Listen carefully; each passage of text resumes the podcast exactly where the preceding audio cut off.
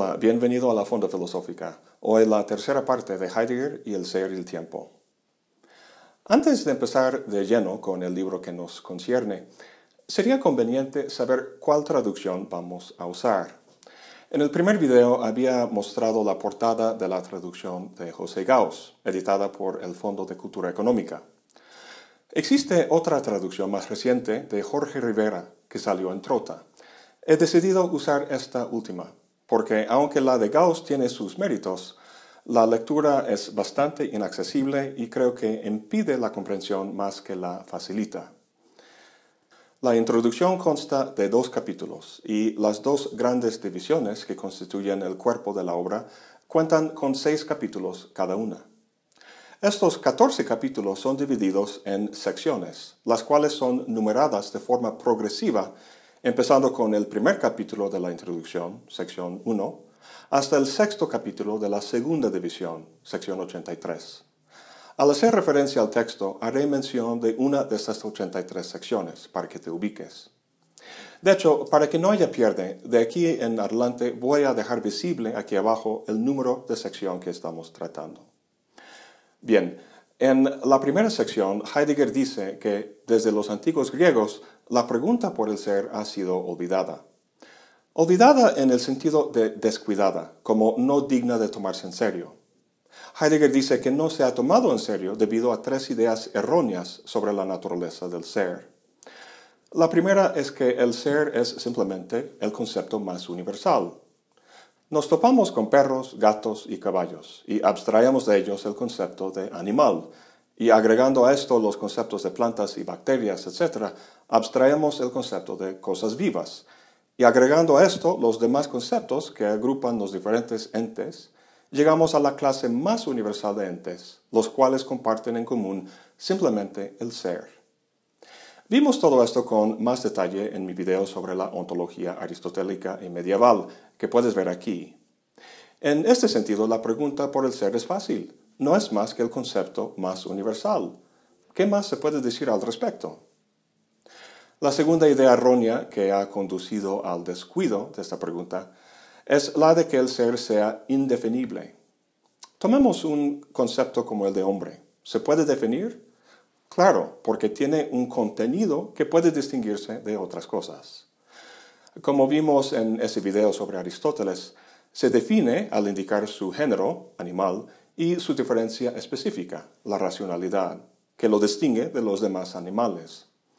El problema con el concepto de ser es que no tiene un género o clase al que pertenece, precisamente porque es el concepto más universal, y tampoco ninguna diferencia específica.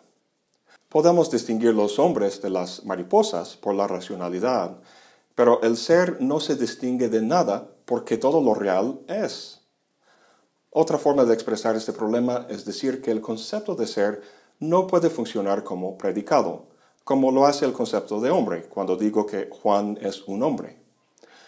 Puedo explicar el concepto de hombre al señalar un miembro de la clase, es decir, Juan, pero sería bastante extraño que señalara a Juan para explicar el concepto de ser. Mira, aquí hay un ejemplo de algo que es. El problema es que el concepto de ser no distingue ninguna propiedad como racionalidad o animalidad, ya que todo lo que uno podría señalar es. A fin de cuentas, la propia universalidad del concepto es lo que lo hace indefinible. Sin embargo, usamos el verbo ser en casi todo lo que decimos, por lo que su significado o naturaleza habría de ser autoevidente. Heidegger dice que vivimos en una comprensión del ser. No obstante, al mismo tiempo está envuelto en oscuridad por las razones que acabamos de ver. Esto para Heidegger demuestra la necesidad de repetir la pregunta por el sentido del ser. Si vamos a volver a esta pregunta, tenemos que formularla o plantearla bien. En la segunda sección, Heidegger analiza la naturaleza de las preguntas o indagaciones en general en aras de plantear bien la suya. Dice que constan de tres elementos. Primero, lo que llama das Gefragte, es decir, aquello por el que se pregunta. Dos, das Befragte, aquello que es interrogado. Y tres, das Erfragte, el resultado del cuestionamiento. Básicamente tenemos el tema, el cuestionamiento y la conclusión o aquello que se aprende. Imagínate que nuestro tema fuera la naturaleza de los elefantes. Para indagar al respecto tendríamos que examinar o interrogar un elefante en particular. Al cabo de la investigación tendríamos conocimiento sobre los elefantes. En el caso de la pregunta por el ser, el tema obviamente es el ser, o como dice Heidegger, aquello que determina al ente en cuanto ente, o aquello en términos del cual el ente ya es comprendido. Ahora, de la misma manera que no se puede estudiar la naturaleza de los elefantes sin estudiar algún elefante en particular, el ser, que es para Heidegger siempre el ser de algún ente, debe ser investigado al examinar o interrogar un ente. Lo que ganaremos con esta indagación será precisamente el sentido del ser. Pero entre todos los diferentes tipos de ente que hay, ¿cuál debemos interrogar? Y con el ente escogido, ¿cómo abordar la interrogación? ¿Cómo acceder al ente? ¿Y cómo comprender y captar conceptualmente su sentido? Estas son preguntas importantes y a primera vista no está del todo claro cómo responderlas, qué criterios usar en la investigación. A pesar de ello, dice Heidegger, estas cuestiones, que son constitutivas de la investigación, nos dan una pista, porque son a la vez modos de ser del ente que somos nosotros mismos, los que preguntan investigan. Podríamos preguntar por el ser al interrogar los entes que son elefantes o girasoles, pero para que procedamos en nuestra indagación de la manera más segura y transparente, convendría interrogar al ente que somos nosotros, porque el mismo hecho de que podamos plantear la pregunta por el ser y de que poseamos en nuestro habla cotidiano cierta comprensión del ser, aun cuando es vaga, indica que el camino más viable para responder nuestras inquietudes sobre cómo dirigirnos en esta investigación consistiría en esclarecer nuestro propio modo de ser. Ahora bien, este ente que somos nosotros, Heidegger lo llama Dasein, y afirma que la ontología fundamental que pretende articular en este libro, aquella que está a la base de todas las otras ontologías, deba ser buscada en la analítica existencial del Dasein. Pero ¿por qué? Si el dinero es alguna indicación, confiamos mucho más en los físicos para contarnos sobre la realidad que los filósofos. El presupuesto de 2015 para el CERN, ese codicionador en Suiza, fue de mil millones de dólares. Y créeme que ahí no están investigando el Dasein, sino las partículas subatómicas. En la tercera y cuarta secciones, Heidegger defiende la primacía de su pregunta por el ser sobre otras ontologías, por mucho financiamiento que tengan. En primera instancia, la pregunta por el ser es primaria ontológicamente. ¿Qué quiere decir eso? Heidegger caracteriza lo que hace en este libro como una investigación ontológica, a diferencia de una investigación científica. Una ciencia como la biología investiga cierta clase de entes, los entes vivos, usando ciertos conceptos básicos como organismo y función, entre otros. Sin embargo, la biología simplemente toma esos conceptos por sentado. No los deriva de un análisis de los entes, porque para analizarlos para que aparezcan entes con ciertas características en primer lugar, hacen falta de antemano los conceptos. El orden conceptual que maneja una ciencia y la ontología que implica es un presupuesto filosófico, muy parecido a lo que Foucault llamaba un episteme o Thomas Kuhn llamaba un paradigma. Como la historia de la ciencia muestra, las ciencias llegan a veces a momentos de crisis, donde el orden conceptual que posibilita su actividad se pone en duda. El punto es que semejante crisis conceptual no puede explicarse ni resolverse dentro del lenguaje conceptual de la ciencia misma. En otras palabras, las ciencias naturales no investigan a nivel ontológico, sino a nivel óntico. Se ocupan de entes en el mundo, mas no de su condición de posibilidad o inteligibilidad. Esta condición es lo que proporcionará Heidegger en este libro. Sin embargo, a pesar de esta distinción entre filosofía y ciencia, Heidegger no puede simplemente desprenderse del mundo óntico de los entes. Recuerda que el ser no es algo en sí mismo, sino que siempre es el ser de algún ente. Lo que en la cuarta sección Heidegger quiere dejar claro es la primacía que tiene el Dasein entre todos los demás entes para la pregunta por el ser. El ser, objeto de la ontología fundamental de Heidegger, se alcanza a través de un análisis del modo de ser que es el Dasein. ¿Por qué? Pues hablemos un poco de este célebre término para ver por qué Heidegger lo elige como el ente primordial. La palabra Dasein es un compuesto de las palabras da, que significa ahí, y sein, que significa ser. Literalmente, ser ahí. Durante mucho tiempo, filósofos alemanes habían usado este término para referirse a la existencia en general, a cualquier cosa existente.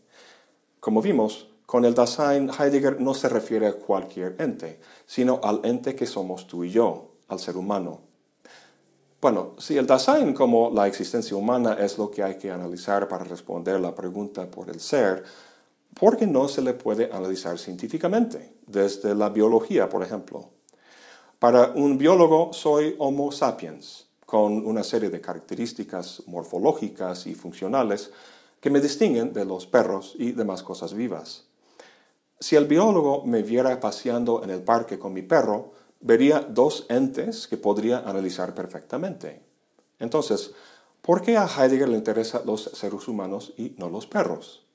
¿Será que mi fisiología distinta es lo que me hace digno de ser estudiado por Heidegger? No. Heidegger dice, el Dasein no es tan solo un ente que se presenta entre otros entes. Lo que lo caracteriza ónticamente es que a este ente le va en su ser este mismo ser. ¿Qué quiere decir eso? Simplemente que nuestro ser se presenta como un problema, una cuestión abierta que continuamente tiene que resolverse. El Dasein se preocupa por su ser de manera que una roca o un perro no lo hacen. De las rocas y los perros podemos preguntar, ¿qué es?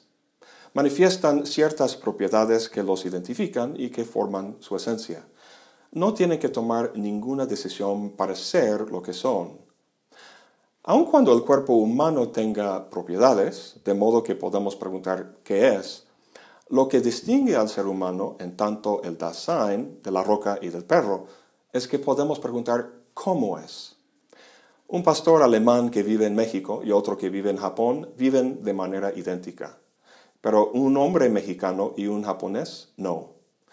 Los dos tienen penes y por tanto son varones, pero lo que significa ser hombre en las dos culturas, lo que llamamos la masculinidad, se interpreta de formas distintas.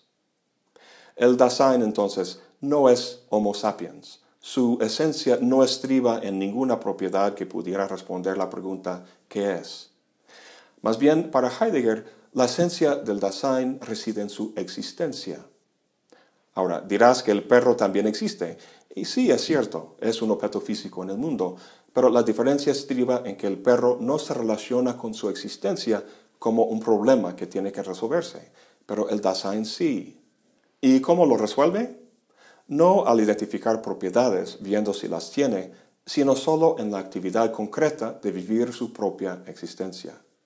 Esto no es el caso con las rocas y los perros, lo cual hace que el Dasein se distinga de los demás entes.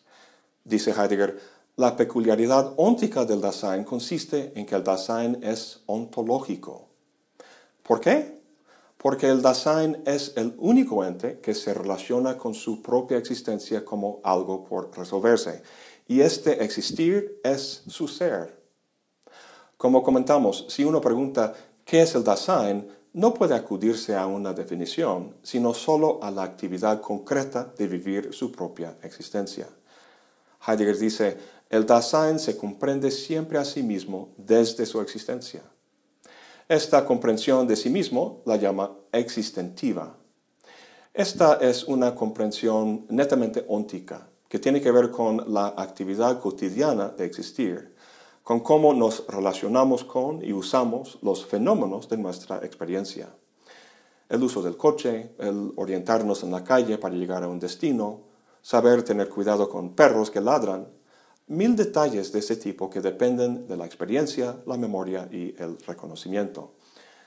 Esta comprensión es intuitiva, no teórica, y consiste simplemente en la comprensión que un Dasein particular tiene de su propia forma de ser. O sea, de lo que es como individuo.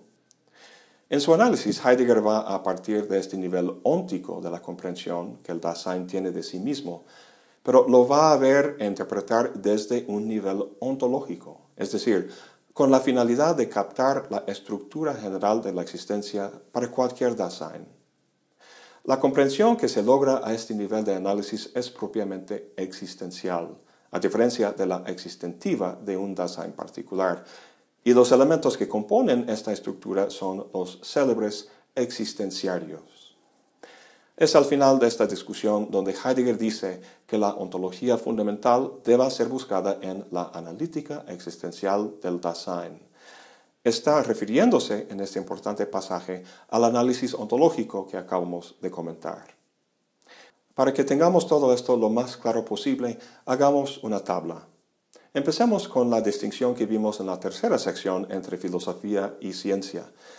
La ciencia procede de forma óntica, al fijarse en los entes, describiendo su conducta y categorizándolos de acuerdo con propiedades. La filosofía, al menos tal como la entiende Heidegger, procede de forma ontológica al fijarse en el ser, es decir, con la condición de posibilidad de todo ente. Pero concretamente, ¿en qué consiste este proceder ontológico? El científico maneja propiedades y categorías. ¿Qué hace Heidegger? Dar rienda suelta a su imaginación, sacando de su manga filosófica conceptos especulativos desligados de la realidad concreta, como suelen acusar los científicos a los filósofos? No. Heidegger no rechaza lo óntico a favor de una clásica ontología abstracta. Como hemos visto, su ontología depende de un análisis óntico de un ente muy particular, el Dasein, específicamente su modo de existencia. En vez de propiedades, lo que se analiza es esa comprensión existentiva que mencionamos, el modo de Dasein en su vida particular y cotidiana. Lo que se logra con este análisis no son categorías y leyes, sino los existenciarios que conforman la estructura general de la existencia del Dasein como tal. Y es este último lo que supuestamente dará la pista para llevarnos a una comprensión explícita del sentido del ser, no solo para el Dasein, sino para el ser en general. Pero lo que tenemos en el ser y el tiempo es solo el preparativo, la célebre analítica existencial del Dasein. Entre el mundo de los entes con sus propiedades y el ser que le interesa a Heidegger, el Dasein es el puente. Para Heidegger es el ente indicado para acceder al ser precisamente porque su esencia es la existencia, lo cual hace que su relación con el ser sea muy íntima. Todo estado óntico de un perro o una roca es puramente óntico o fáctico. El estado óntico del Dasein, en cambio, es ontológico, porque su ser consiste en responder al problema que el propio ser se le plantea. La comprensión existentiva que tiene un Dasein de su vida cotidiana es una comprensión, aun cuando vaga y no teórica, del ser. En otras palabras, el Dasein tiene una comprensión implícita del ser que Heidegger pretende hacer explícita en su así llamado analítica existencial. Bueno, eso es todo por hoy. Gracias por acompañarme. Hasta la próxima y buen provecho.